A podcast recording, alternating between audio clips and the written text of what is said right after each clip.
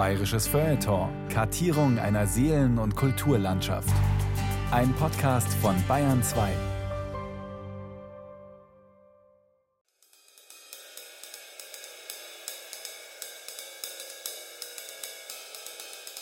Jeder anständige Bayer weiß, alles hat einen Anfang und ein Ende. Der Anfang steht am Anfang und das Ende am Ende. Das ist logisch, natürlich und beruhigend. Steht jedoch das Ende am Anfang und der Anfang am Ende, so ist das gar nicht mehr logisch, natürlich und beruhigend, sondern die sogenannte Zeit zwischen den Jahren, die Zeit zwischen Weihnachten und Heilig Drei König. Sie beginnt mit dem Ende des alten Jahres und endet mit dem Beginn des neuen Jahres. Verkehrte Zeit, verkehrte Welt. Dass die Welt in dieser Zeit beunruhigend, um nicht zu sagen brandgefährlich ist, liegt auf der Hand. Die Nächte dauern von 4 Uhr nachmittags bis 9 Uhr vormittags und sind rabenschwarz und frostig kalt. Früher nannte man sie Rauhnächte, was nichts mit deren Unwirtlichkeit zu tun hat, sondern auf das mittelhochdeutsche Ruch zurückgeht und so viel wie haarig bedeutet. Haarig waren diese Nächte, weil in ihnen zottelige Dämonen sowie langhaarige und ungewaschene Geister und Gespenster Ausgang hatten und allerlei Schabernack trieben. Das war früher. Heute wissen wir es längst besser. Heute wissen wir, dass diese Zeit allein deshalb so brandgefährlich ist, weil genau in ihrem Zentrum die Silvesternacht liegt und diese die Menschen Jahr für Jahr und wieder besseres Wissen zu einer äußerst riskanten Operation animiert. Zu einem Wagnis, das in den allermeisten Fällen in die Hose geht, weshalb wir uns im Nachhinein auch regelmäßig grämen und schämen, so als hätten wir tatsächlich die Hosen voll. Die Rede ist von guten Vorsätzen.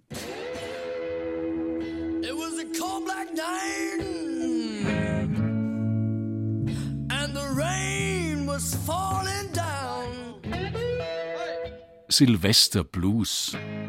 Von verpassten Gelegenheiten, guten Vorsätzen und anderen Scheusalen. Von Thomas Kernert. It was a cold black night, and the rain was. Die Bekämpfung von Dämonen, Geistern und Gespenstern ist relativ einfach. Kruzifixe, Amulette, magische Zeichen und Formeln oder aber Pflanzen wie Alant, Sumpfdotter oder Brennnesseln helfen immer. Für die Silvester- und Rauhnachtmonster bediente man sich in Bayern vorzugsweise des Weihrauchs. Der bedeutendste Mystiker des 16. Jahrhunderts, Sebastian Frank aus Donauwörth, berichtete: Die zwölf Nächt zwischen Weihnacht und Heiligen Dreikonigtag ist kein Haus, das nicht Alltag Weihrauchrauch in ihr Herberg mache. Für alle Teufel, Gespenst und Zauberei. It was a cold black night, mm,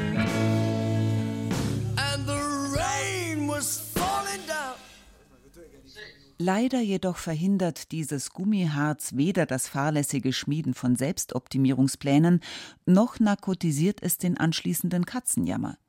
Sicherlich, man kann sich mit Barbituraten und Amphetaminen medikamentieren, allein der Nutzen ist meist gleich null.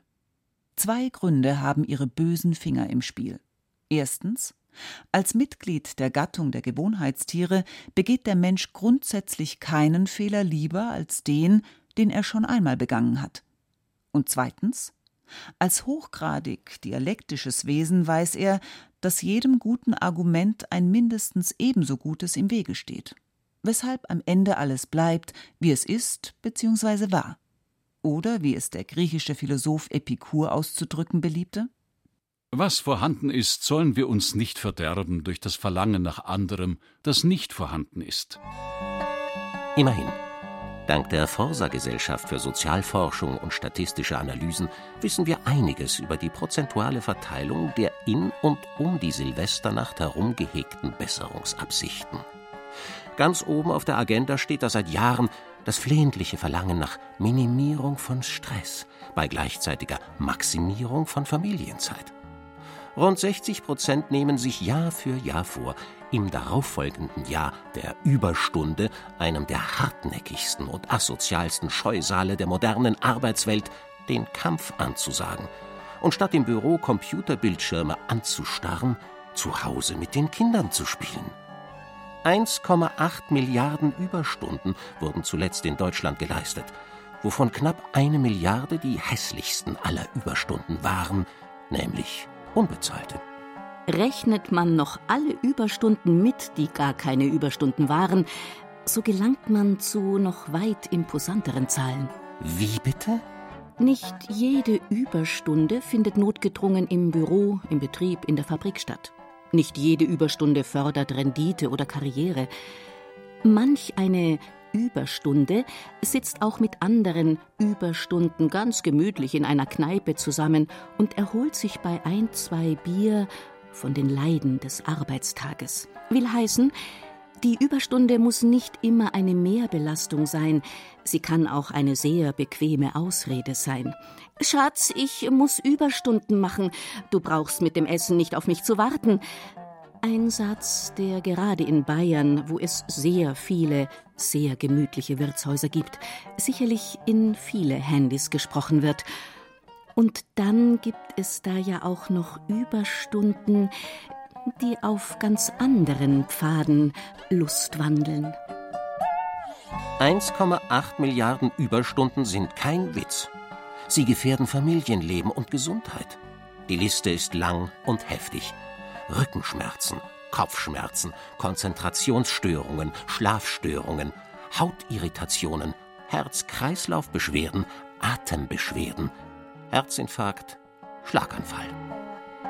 Richtig, Stichwort Karoshi, Schuften bis zum Tod. In Japan angeblich immer beliebter. Die wenigsten Bayern freilich sind Japaner. Gemütlichkeit ist auch im 21. Jahrhundert hierzulande noch Nationalsport. Aber ähm, wenn Sie einen Friedhofswärter nach seinem Befinden fragen, wird er natürlich wie aus der Pistole geschossen antworten: Stress!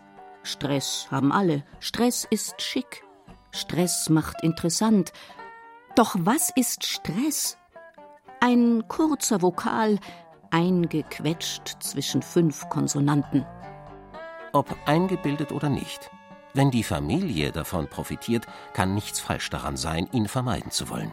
Besser, der eingebildete Hektiker erholt sich bei seinen Kindern, als auf dem Weg zum nächsten Termin erhebt sich die Frage, ob sich auch die Kinder erholen, wenn die iPhone-Mama oder der Rollköfferchen-Papa im Kinderzimmer ihren wie auch immer gearteten Berufsstress abbauen.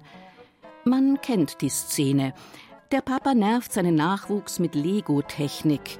Die Mama zerrt ihn in einen pädagogisch wertvollen Film oder ins Museum. Und was wollen die lieben Kleinen wirklich? In Ruhe ihren Ego-Shooter weiterspielen. Das Modell Familie schaut in der Rama oder Rügenwalder Teewurst-Werbung immer so super entspannt aus. In Wirklichkeit herrscht jedoch in ihm vor allem das eine: Stress. Deshalb, ihr lieben Workaholics und ADHSler, bleibt, wo ihr seid. Genießt eure Überstunden, wie immer diese aussehen mögen.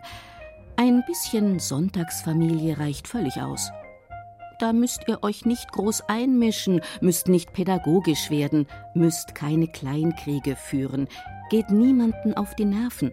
Familie sollte man wie die Nouvelle Cuisine genießen, nur in kleinen, aber feinen und geschmackvoll arrangierten Häppchen. Fürs Grobe gibt es dienstbare Geister. Und am Montag könnt ihr dann endlich wieder ihr selbst sein. Schuld an Silvester bzw. Neujahr sind rein kalendarisch Cäsar und Innozenz XII. Ursprünglich begann das römische Jahr nämlich am 1. März. Der große Diktator Perpetuus jedoch verschob die am Ende des Jahres sich befindenden Monate Januar und Februar einfach an den Anfang.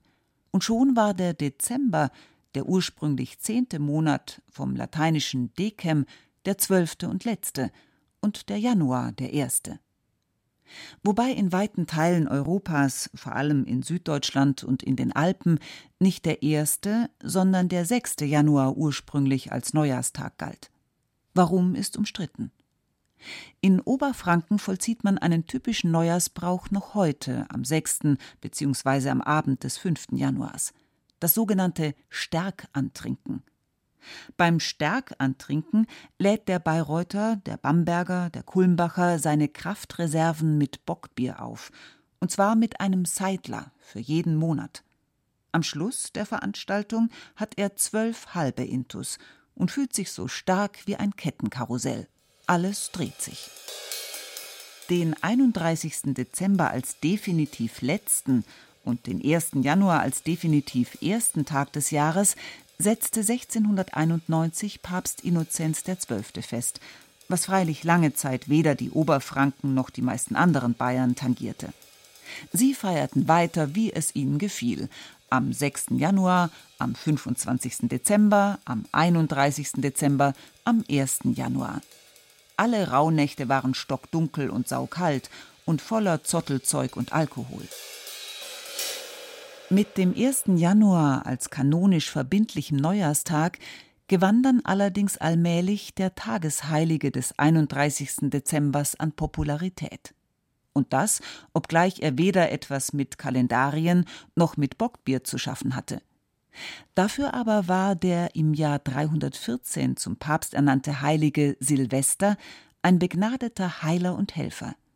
Der Legende nach soll er Kaiser Konstantin vom Aussatz befreit haben, Weniger bekannt ist die Geschichte, der zufolge Silvester einmal einem Drachen, der täglich 300 Menschen zu verspeisen pflegte, kurzerhand das Maul mit einem Faden zuband und ihm im Namen Christi befahl, reglos liegen zu bleiben. Der Lindwurm tat fortan keinen Mucks mehr. Ob der heilige Silvester deshalb der Schutzpatron der Haustiere ist, lässt sich nicht mehr eruieren. Letztere haben ihn an Silvester freilich ganz besonders nötig.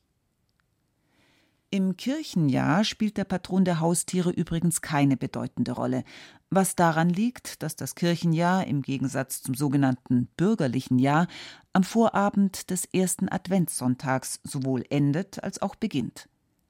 Bei den orthodoxen Kirchen ist der 1. September der Stichtag. Das jüdische Jahr richtet sich nach den Mondmonaten und beginnt mit dem Monat Tischri Ende September, Anfang Oktober. Das Bundesliga-Jahr beginnt mit dem ersten Spieltag Ende August und endet mit der Meisterschaftsfeier des FC Bayern auf dem Münchner Rathausbalkon Ende Mai. Womit wir uns schon wieder sehr elegant dem Bereich der guten Vorsätze angenähert haben. 54 Prozent der von Forsa Befragten geloben sich hoch und heilig, im nächsten Jahr endlich mehr Sport zu treiben. Der Sport nimmt somit Platz zwei der häufigsten Besserungsbestrebungen ein. Was genau freilich Sport ist, weiß niemand so genau. Nicht einmal der Deutsche Olympische Sportbund. Eine präzise oder gar eindeutige begriffliche Abgrenzung lässt sich nicht vornehmen. Was im Allgemeinen unter Sport verstanden wird, ist weniger eine Frage wissenschaftlicher Dimensionsanalysen, sondern wird weit mehr vom alltagstheoretischen Gebrauch sowie von den historisch gewachsenen und tradierten Einbindungen in soziale, ökonomische, politische und rechtliche Gegebenheiten bestimmt. Pünktchen, Pünktchen, Pünktchen. Bla bla bla. Sport lässt sich ganz einfach mit Begriffen wie körperliche Bewegung, Bewegungskunst oder Körperaktivität umschreiben. Wobei dieser Rekurs auf die Bewegung den Sport in etwa so präzise erklärt wie die Beschreibung des Gebets als eines Sprechaktes. Sagen wir so, so wie einst das Gebet als tägliche Verrichtung obligatorisch war, gehört heute der Sport zu den großen, von allen gesellschaftlichen Schichten akzeptierten Tätigkeiten. So wie man einst am Sonntag zum Beten in die Kirche ging, geht man heute mindestens einmal pro Woche ins Fitnessstudio. Das Ziel des Gebets ist die Erlösung, das Ziel des Sports die Gesundheit. Verstehe. Erst der Stress in der Arbeit mit Schlafstörungen, Atembeschwerden und Herzinfarkten und weil's so schön ist, dann noch Adduktorenzerrungen, Bänderrisse, Innenbandverletzungen, Meniskusschäden, Rippenbrüche und Gehirnerschütterungen. Niemand kennt derlei Phänomene intimer als der Sportsfreund. Wer all das auf sich nimmt, will nicht vorrangig gesund sein, er will erlöst werden.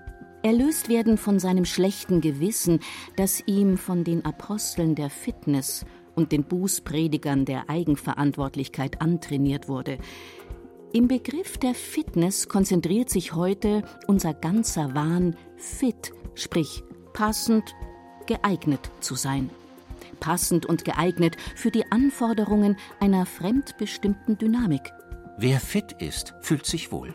Wer fit ist, hat mehr Power, sich auch als Individuum durchzusetzen. Wer fit ist, besitzt eine intensivere Orgasmusfähigkeit. Wer fit ist, lebt mit sich, seinen Blutwerten und der Natur im Einklang. Der Natur? Tiere treiben keinen Sport. Sie machen sich auf keinem Kardiogerät, an keinem Cross-Trainer, auf keiner Handelbank zum Affen. Sie betreiben kein Nordic Walking und trainieren sich keine sinnfreien Muskelberge an. Sie rasen nicht mit Kopfhörern durch den Wald und starren dabei ständig auf ihre Fitness-Tracker. Katzen schlafen bis zu 16 Stunden am Tag. Am liebsten auf weichen Decken, Kissen oder Polstermöbeln. Die Verletzungsgefahr dort ist sehr gering, der Kuschelfaktor sehr hoch. Statt an ihrer Bauchmuskulatur arbeiten sie an ihrer inneren Ruhe und Souveränität. Katzen müssen nicht arbeiten, keine komplexen Algorithmen in Computerprogramme implementieren, keine Großraumjets steuern, keine Herzoperationen durchführen, keine Romane schreiben. Katzen rauchen nicht, Katzen trinken nicht, Katzen essen keine Fritten, kein Eis, keine Schokoladenriegel. Kurzum, Katzen müssen nicht büßen. Sportler hingegen müssen büßen und sie tun es mit der Inbrunst von Flagellanten und vergessen dabei, dass sie eigentlich nur eins gerne wären Katzen. Deshalb, ihr lieben Weicheier und Alibi-Jogger, lasst die Finger davon. Ihr fahrt mit dem Auto zur Arbeit, geht mittags in die Kantine, schaut abends Fußball? Das ist Sport genug, in der Ruhe liegt die Kraft, nicht im Laufschuh mit vorgeformter Fit-Counter-Fersenkappe und ATR-Außensohle. Macht euer bisschen Freizeit nicht zum Bootcamp und euch nicht zu schwitzenden Kraftpaketen. Kommt runter, pflanzt euch gemütlich auf die Wohnzimmercouch und lasst die anderen rennen. Die Silvesterparty gehört zu den großen Übergangsriten. Man kommt als alter Mensch und geht als neuer. Auch wenn man als 18-Jähriger kommt und mit drei Promille geht. Da die Silvesterparty ein Ritual ist, läuft sie stets nach einem ähnlichen Muster ab. Im Mittelpunkt steht eine halbe Stunde Krach, während der die eine Hälfte der Gäste ihre Bodenluftraketen zündet und sich die andere Hälfte in Eiseskälte eiskalten Schaumwein zuführt und dabei mehr oder minder volltrunken in den Himmel glotzt. Solange man noch stehen und sprechen kann, wünscht man einander einen guten Rutsch und küsst fremde Backen. Irgendwann dann ziehen dichte Rauchschwaden durch die Straßen und es riecht nach Bürgerkrieg oder Militärputsch. Vom Heimweg weiß man meist nicht sehr viel mehr, als dass die Gehsteige zugemüllt waren, man über diverse Sekt-, Bier- und Wodkaflaschen stolperte und ständig von Einsatzfahrzeugen der Feuerwehr überholt wurde. Wesentlich enervierender als Höhepunkt und Heimweg von Silvesterpartys indes gestalten sich die Stunden davor. Mit letzter Kraft rafft sich das alte Jahr noch einmal auf und will und will nicht weichen. Wie Blei hängt es an dem kleinen Uhrzeiger, der sich zum Gipfel schleppt, als besteige er gerade den Nanga Parbat ohne Sauerstoffgerät. Eine kurzzeitige Aufhellung der Wetterlage verspricht der plötzlich auflodernde Streit zwischen einem der anwesenden Pärchen, welcher jedoch von den Gastgebern mit der famosen Idee erstickt wird, nun endlich zum Bleigießen überzugehen. Wie jedes Jahr sitzt man alsdann da und versucht kleinen grauen Deformationen einen zukunftsträchtigen Sinn zu entlocken. Eine Blume bedeutet Glück, ein Herz Liebe und eine Bombe Überraschung. Was aber bedeutet ein längliches Gekröse mit wulstartigen Ausformungen und splittrigen Einsprengseln?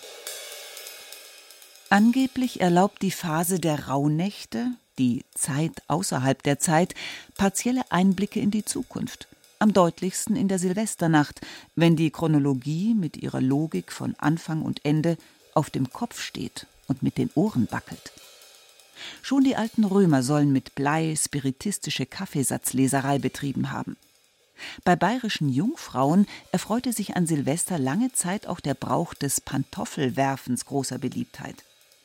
Man schleuderte mit aller Kraft einen Pantoffel über die Schulter hinter sich, um aus dessen genauer Lage die Richtung zu eruieren, aus der der Traummann bald schon kommen werde. Traummänner, die zu früh kamen, zogen sich mitunter schwere Kopf- oder Gesichtsverletzungen zu. Zum Glück jedoch gibt es Alternativen zur jahresendzeitlichen Monotonie im Kreise lieber Freunde. Einmal im Leben muss man es erlebt haben. Silvester am Brandenburger Tor. Dort findet eine der größten Silvesterpartys der Welt statt. Zu dem grandiosen Spektakel werden bis zu eine Million Besucher aus aller Welt erwartet, die auf der zwei Kilometer langen Partymeile bis zur Siegessäule zu fetten Beats und tollen Livebands die Hüften kreisen lassen. Soweit die offizielle Berlin-Werbung. Wer Spaß daran empfindet, sich im Getümmel kreisender preußischer, polnischer und russischer Hüften herumschubsen zu lassen, sollte diesem Ereignis auf jeden Fall, zumindest einmal im Leben, beiwohnen. Der Schock hält lange an und sorgt dafür, dass man sich im nächsten Jahr womöglich für eine etwas provinziellere Festvariante entscheidet, zum Beispiel für einen klassischen Silvesterabend vor dem heimischen Fernsehgerät. Auch hier kreisen selbstverständlich Hüften, es wird geschunkelt, geblödelt und gelacht. Aufgedrehte Moderatoren treiben die Zeiger der Uhr vor sich her, wie der Hirtenhund die Schafe. Zwischendurch analysiert der bayerische Ministerpräsident rhetorisch brillant die Lage des Freistaates in der Welt. Diverse Jahresrückblicke erinnern an Triumphe und Kalamitäten der unterschiedlichsten Provenienz. Und Freddy Frinton stolpert zum zweitausendsten Mal über den Tigerkopf. Und schon ist es Mitternacht. Die Raketen und Böller zischen, heulen und krachen, und in den Fernsehnachrichten berichtet die blonde Sprecherin von zahllosen Silvesterfeiern in aller Welt, auf denen Raketen und Böller zischen, heulen und krachen. Anschließend kracht und ballert sich dann noch Till Schweiger durch die ersten Stunden des neuen Jahres und eliminiert das Böse mit einer Bazooka. Doch das bekommen die meisten Fernsehzuschauer, ermattet vom Verzehr riesiger Mengen TV-kompatibler Nahrungsmittel, zum Glück nicht mehr mit. Und natürlich hat man sich wieder einmal alimentär so richtig daneben benommen. Kein Terrain ist derzeit mit so viel Sprengstofffallen bestückt wie das der richtigen Ernährung. Grund genug für knapp 50 Prozent der von Forsa Befragten, sich nach den Silvesterexzessen endlich ein wenig vernünftiger zu ernähren und, wenn möglich, ein paar Pfund abzunehmen. Vor allem dem Bayern fällt dies nicht eben leicht. Essen ist für ihn Heavy Metal und kein Streichquartett vom späten Beethoven. So wichtig der Genuss ist, an erster Stelle steht die Sättigung. Und die lässt sich mit Hämmern wie Schnitzel, Schweinsbraten, Fleischpflanzerl, Schlachtschüssel oder Leberkas schnell und gründlich erledigen. Leider jedoch sieht eine zeitgemäße Ernährung im 21. Jahrhundert etwas anders aus. Täglicher Fleischkonsum ist out. Gesättigte Fettsäuren schädigen Herz und Gefäße. Zu viel rotes Fleisch erhöht das Krebsrisiko. Wenn dann noch Weizenprodukte, Industriezucker, Geschmacksverstärker, Gluten und Natriumnitrit hinzukommen, hat man schon fast alle roten Ampeln der modernen Ernährungswissenschaft überfahren. Das Dumme an der modernen Ernährungswissenschaft, sie würzt ihre Speisen mit zu viel Moralin. Du sollst, du musst, du darfst nicht, klingt in den Ohren eines aufrechtgehenden, freien Allesfressers ziemlich militant. Derlei Postulate spiegeln nichts weiter als das perverse, entkoffeinierte Genießen der Postideologie wider. Der slowenische Philosoph Slavoj Žižek Schokolade, ja, aber ohne Fett. Cola, ja, aber Diät-Cola. Mayonnaise, ja, aber ohne Cholesterin. Bier, ja, aber ohne Alkohol. Sex, ja, aber safer Sex. Mögen die Veganer und Vegetarier mit ihren Pastinaken-Kürbissuppen, ihren Dinkelspirelli und ihren Holunder- und Sanddornsäften glücklich werden. Warum aber müssen sie alle anderen damit beglücken? Weil Nahrung auch eine ethische Komponente besitzt. Fleischprodukte werden zu 98 Prozent industriell hergestellt. Was in den Schlachthäusern passiert, erfüllt zum Großteil den Tatbestand des Massenmordes. Hinzu kommt das Klima. Jedes Kilogramm Rindfleisch verursacht im Laufe seines Werdegangs 17 Kilogramm Treibhausgase. Bei Käse sind es pro Kilogramm 15 Kilo Kohlendioxid. Sagt der reiche Richtigesser und spekuliert mit Aktien von Nestle, Unilever oder Bayer. Die Welt lässt sich nicht allein mit der Müslischüssel retten, auch wenn das in anspruchsvollen Konsumentenkreisen derzeit gerne geglaubt wird. Sieben Milliarden Menschen sind einfach zu viel. Selbst wenn sie alle Vegetarier, Veganer, Frutarier, Freeganer oder sonst was wären. Auch letztere belasten die Umwelt und töten Tiere. Ihre Monokulturen verwandeln Grünland in Äcker die tierischen Kollateralschäden bei der Pflanzenproduktion sind beträchtlich. Zu viel auf jeden Fall für allzu spitz erhobene Zeigefinger. Wer allzu hemmungslos ist, schaut irgendwann aus wie die Dinge, die er inkorporiert, sprich wie ein Schweinsbraten, ein Fleischpflanzerl, eine Schlachtschüssel. Man muss nicht gleich einem chinesischen Topmodel Konkurrenz machen wollen, aber wie eine Dixie-Toilette muss man auf der Poolparty auch nicht in Erscheinung treten.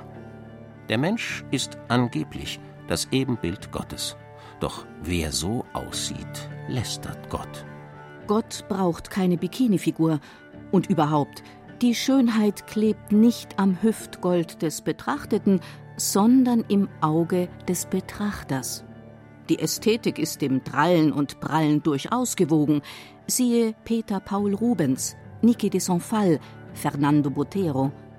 Der Spaß hingegen kann mit Spargelstangen und Kleiderbügeln nur wenig anfangen. Wer nur Luft isst, wird nicht nur dünn, sondern irgendwann auch dünnhäutig. Mit Vollkornnudeln, Brokkoli und Spinat kommt kein Fest in Fahrt. Und warum nicht?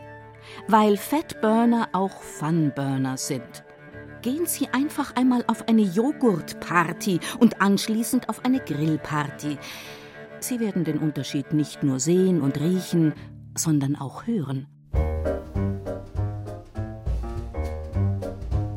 Deshalb, ihr lieben, runden, moppeligen Allesfresser, lasst eure Burger und Rahmsoßen nicht kalt werden. Schleicht nicht wie geprügelte Hunde durch den Supermarkt, sondern greift zu. Niemand muss vor Kalorien Angst haben. Diese süßen kleinen Tierchen beißen nicht, auch wenn sie in diesen diätgeplagten Zeiten von hysterischen Extremisten ständig diskriminiert und ausgegrenzt werden. Ohne Kalorien geht es nicht. Mit Kalorien geht vieles viel besser. Rank und schlank könnt ihr sein, wenn ihr tot seid. Bis dahin hört auf eure Mägen. Angeblich gibt es im Darm eine Art Hirn. Die Fachliteratur nennt es enterales Nervensystem. Dieses Hirn weiß, was eure fleischigen, kompakten Leiber brauchen und meldet es an euer anderes Gehirn im Kopf weiter. Also lasst eure Hinterteile und Wampen wachsen und gedeihen und hört nicht auf das Nachgeplapper eures Gewissens. Lasst es euch einfach nur schmecken. Kommen wir zu einem ernsten Thema. Kommen wir zum Vorsatz. Wann fassen wir gemeinhin Vorsätze? Sicherlich nicht, wenn wir gerade bis zum Anschlag das Leben genießen und vor lauter Glück die Zugspitze umarmen könnten. Wenn es läuft, dann läuft es.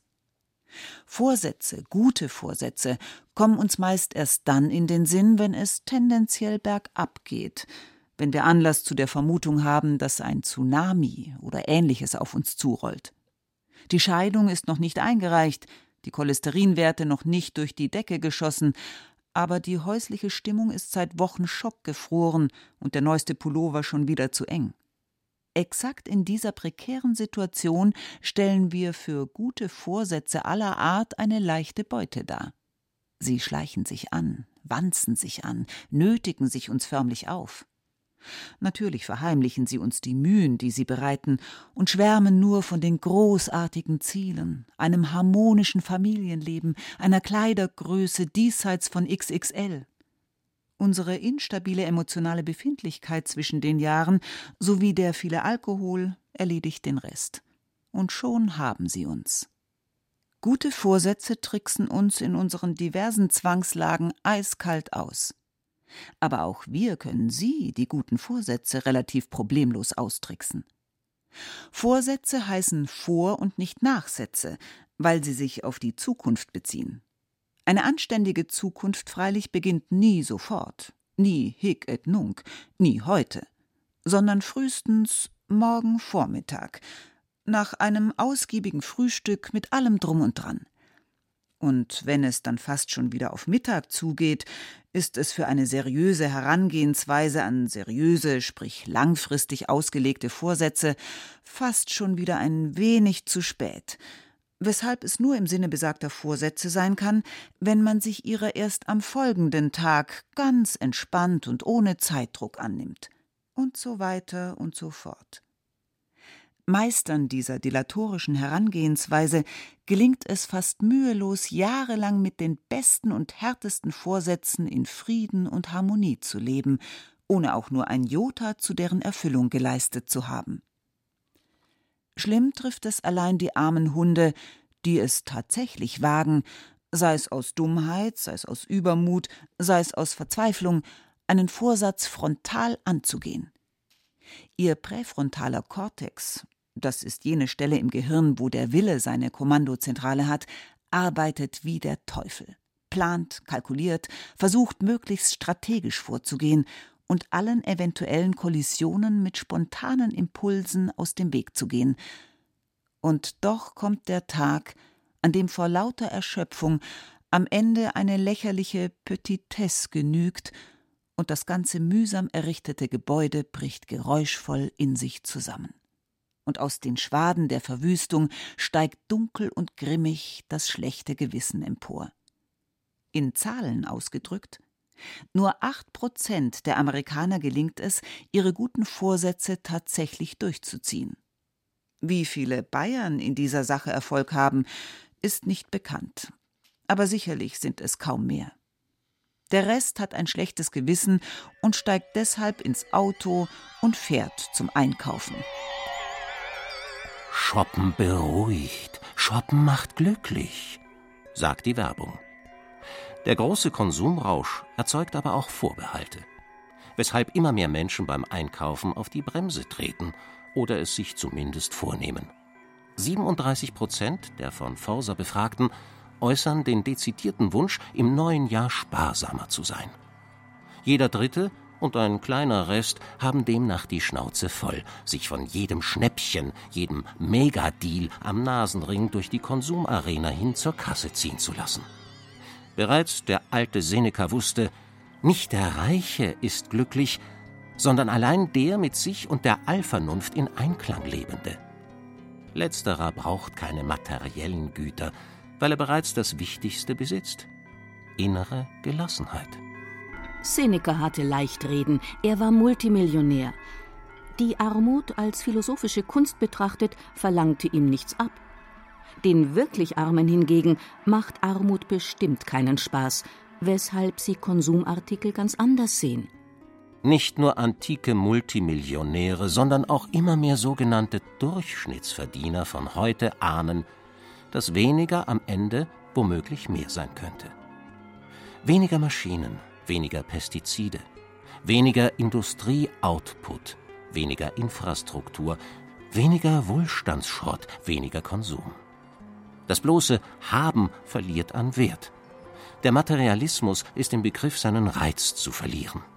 Mein Haus, mein Auto, meine Yacht ist old school. Mit einer fetten Rolex am Arm kann man sich nur noch blamieren. Nur weil viele Dinge kleiner oder fast unsichtbar geworden sind, sollte man nicht den Fehler begehen, dem Konsum bereits ein Grab zu schaufeln. Google macht pro Minute 114.000 US-Dollar Umsatz, Apple gar 325.000 Dollar. Mag sein, dass manch einer preisbewusster geworden ist. Stichwort Geiz ist geil. Sicherlich jedoch kein Verzichtsethiker. Viele Menschen sehnen sich verstärkt nach dem intensiven Erlebnis und nicht mehr nach der Flachbildglotze im King-Size-Format. Man kann auch ins Museum gehen, statt in die Shopping Mall. Mit Vergnügen sogar. In den Münchner Pinakotheken ergab vor einigen Jahren eine Untersuchung, dass die durchschnittliche Verweildauer der Besucher vor einem Werk ca. 20 bis 30 Sekunden beträgt. Am längsten verweilt das Publikum nicht vor Dürer, Van Gogh oder Beuys, sondern im Museumsshop. Der Museumsshop beweist, wo Konsum ist, kommt Intensität ins Spiel. Und es stellen sich die interessantesten Fragen. Gefällt mir der Gegenstand? Kann ich ihn gebrauchen? Passt er zu mir? Wo stelle ich ihn hin? Zu welcher Gelegenheit trage ich ihn? Welchen Eindruck mache ich mit einem T-Shirt, auf dem ein Luftballonhund à la Jeff Koons abgedruckt ist? Macht mich das zu einem Kenner, einem Könner oder einem Affen? Es könnte letzteres sein. Auch nicht schlimm.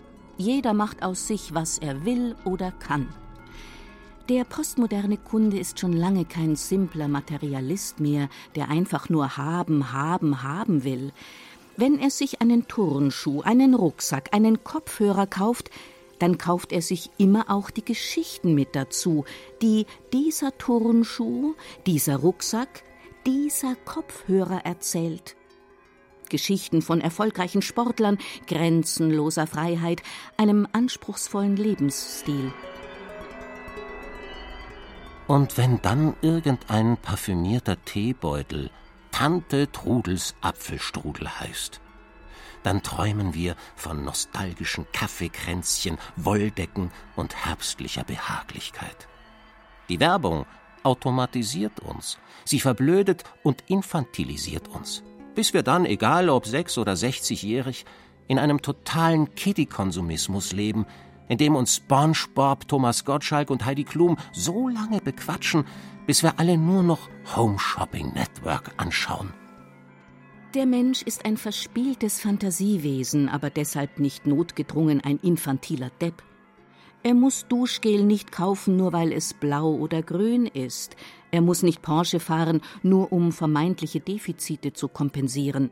Dennoch fasziniert ihn der magische Überbau der Dinge, und wenn er keine schwäbische Hausfrau ist, dann spielt er mit ihnen ohne Scham oder falsche Bescheidenheit. Deshalb, liebe Shoppingschwärmer und Konsumgroupies, lasst euch nicht von grauen Finanzbuchhaltern die Farben klauen. Sparsamkeit kann auch eine Form der Selbstverleugnung sein, der Versuch, sich so grau und klein zu machen, bis man irgendwann nicht mehr anwesend ist. Auch dieser demonstrative Antinarzissmus hat mit Kompensation zu tun. Wie gerne beschwört er die sogenannten inneren Werte.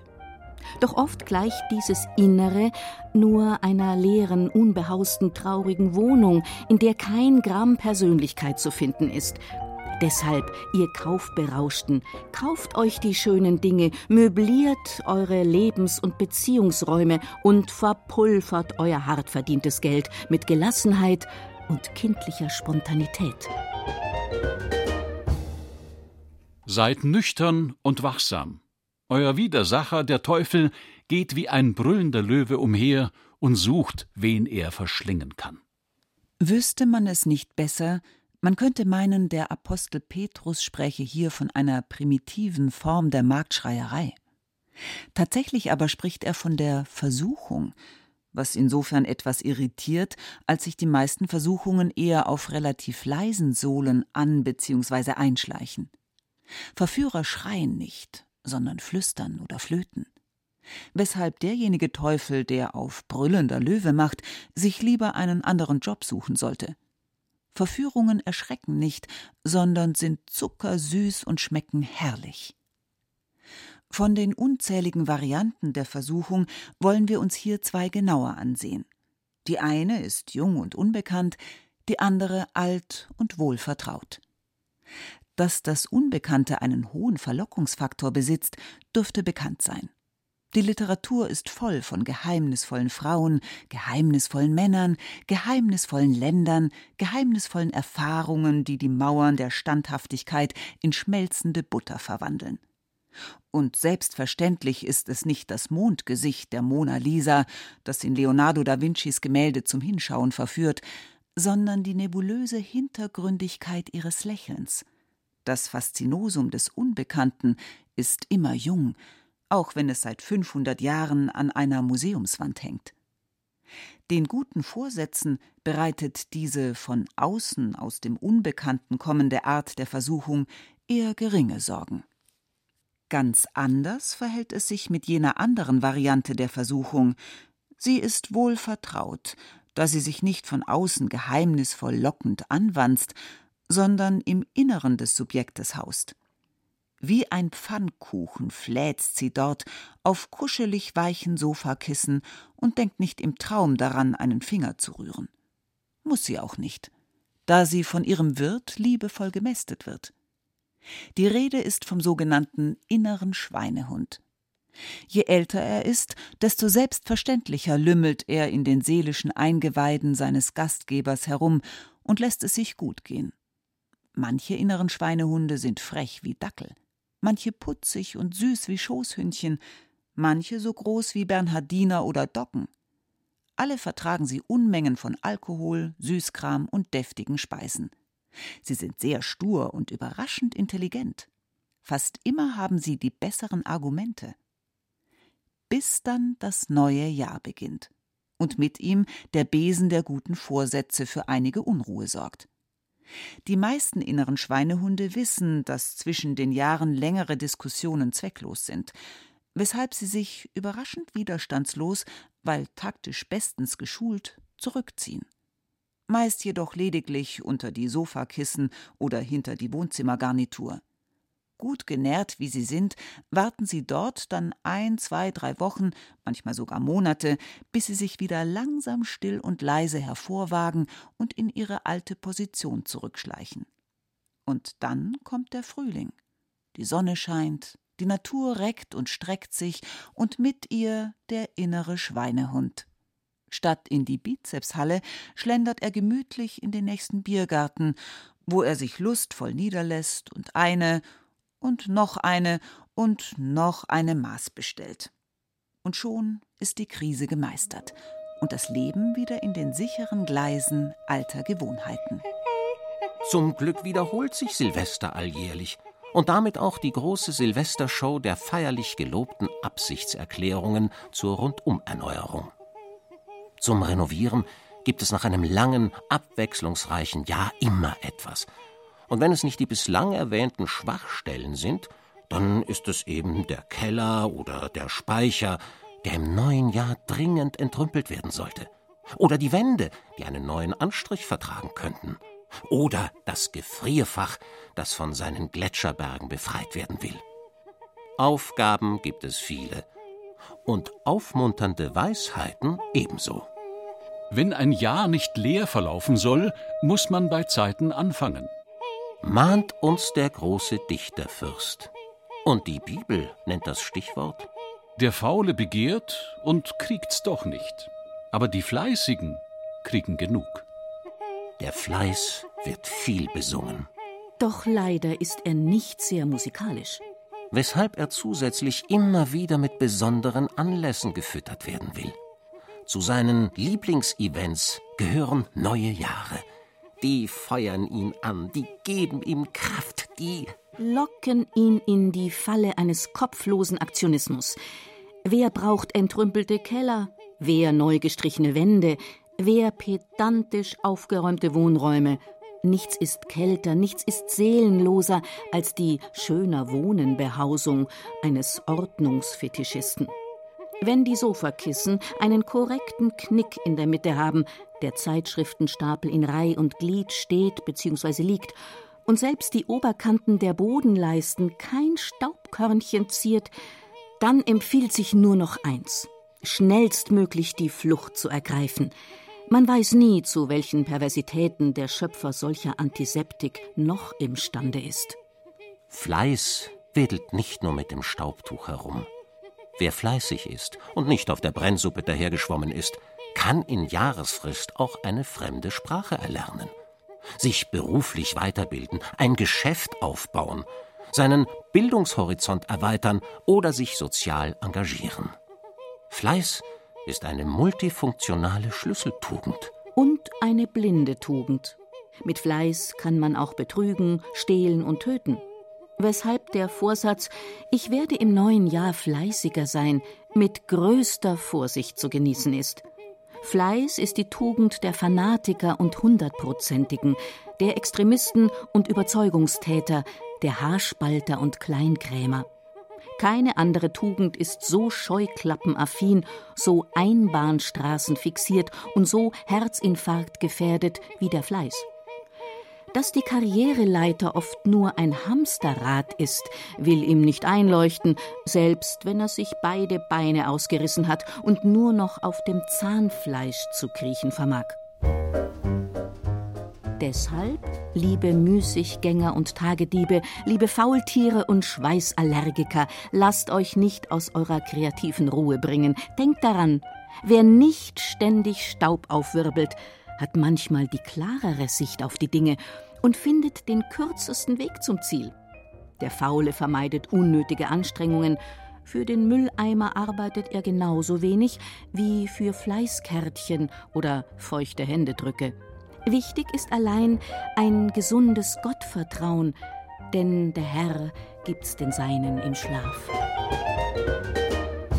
Kommen wir am Ende noch einmal zum Anfang der ja, wie bereits ausgeführt, eigentlich das Ende ist, das Ende des Jahres.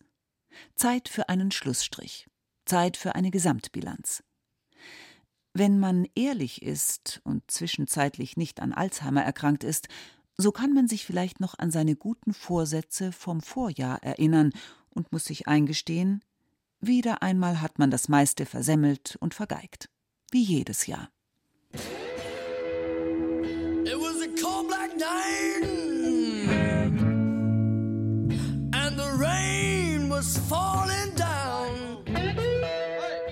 Und wie jedes Jahr schmerzen die Niederlagen und verpassten Gelegenheiten am Ende doch mehr als vermutet. Die Stacheln sitzen tief und eitern. Hätte ich doch, wäre ich doch, könnte ich doch. It was a cold black night. Der Konjunktiv taugt nicht zum Trost, höchstens zum Selbstvorwurf. Den freilich muss man sich nicht machen, der kommt von selbst. Und mit ihm seine Majestät das schlechte Gewissen. Selbstherrlich wie ein afrikanischer Diktator und bewaffnet mit einem Blick wie die sadistische Leiterin eines Waisenheims. Letzterem zu entkommen ist nicht immer ganz einfach, es sei denn, man ist zufällig Bayer und beherrscht die Kunst, seinen Frust mit Gerstensaft zu verdünnen und anschließend hinunterzuschlucken. Red man nicht drüber, sauf ma on drauf. Der Bayer weiß, shit happens. Seine Gelassenheit selbstverschuldeten Niederlagen gegenüber verdankt sich nicht nur seiner sprichwörtlichen Bierruhe, sondern auch dem Wissen, dass das ganze Leben substanziell aus verpassten Gelegenheiten besteht und dass diese Tatsache durchaus einem höheren Sinn dient. Sie beweist nämlich, dass man ein Mensch und keine Maschine ist, dass man folglich Fehler nicht nur begehen kann, sondern begehen muss. Der menschliche Fehler ist kein zufälliges, banales Abweichen von einer Norm, sondern eine notwendige Bedingung des Menschseins, eine Conditio humana. Wäre man kein Mensch, sondern eine Maschine, könnte man eine Reset-Taste drücken und das Programm liefe einfach von vorne los. Da man jedoch ein Mensch ist, bleibt nur die Möglichkeit, sich trotz widriger Erfahrungen immer wieder mit guten Vorsätzen einzudecken und zu hoffen, dass der eine oder andere dem Sirenengesang der Versuchungen widersteht. It was a cold black night.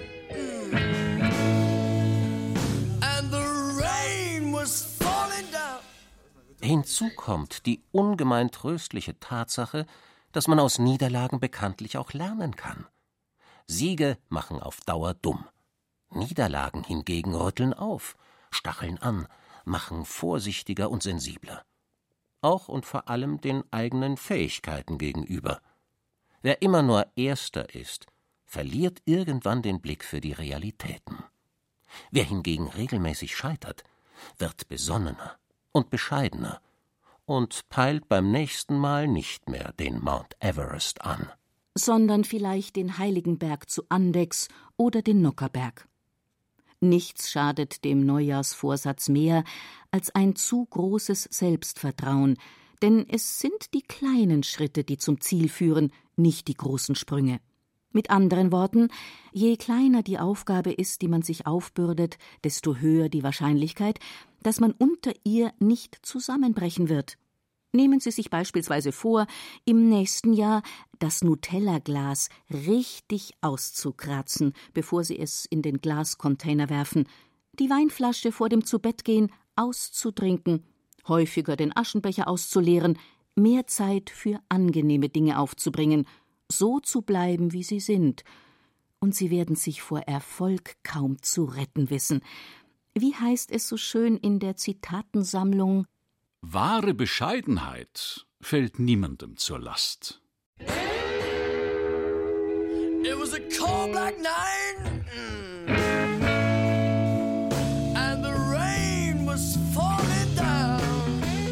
Mit dieser federleichten Bescheidenheit ersparen sie nicht nur sich selbst unnötigen Ärger und Verdruss, sondern sie entschärft auch die gefährliche Zeit zwischen den Jahren, in denen nicht nur haarige Dämonen und Gespenster um die Häuser schleichen, sondern auch der Silvesterblues gern sein Unwesen treibt. Voll Stolz über die Erfolge des alten Jahres und voll Vorfreude auf die Herausforderungen des neuen Jahres wird auch die ödeste Silvesterparty für Sie so zur feuchtfröhlichen Schnittstellensause zwischen gut gemacht und weiter so.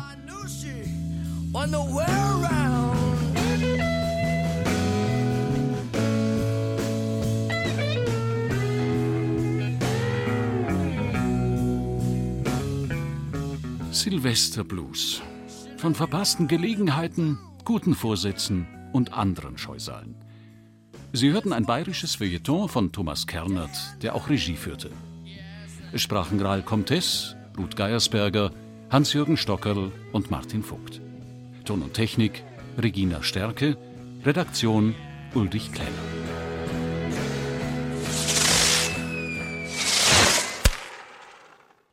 Eine Produktion der Redaktion Hörbild und Feature Land und Leute 2016.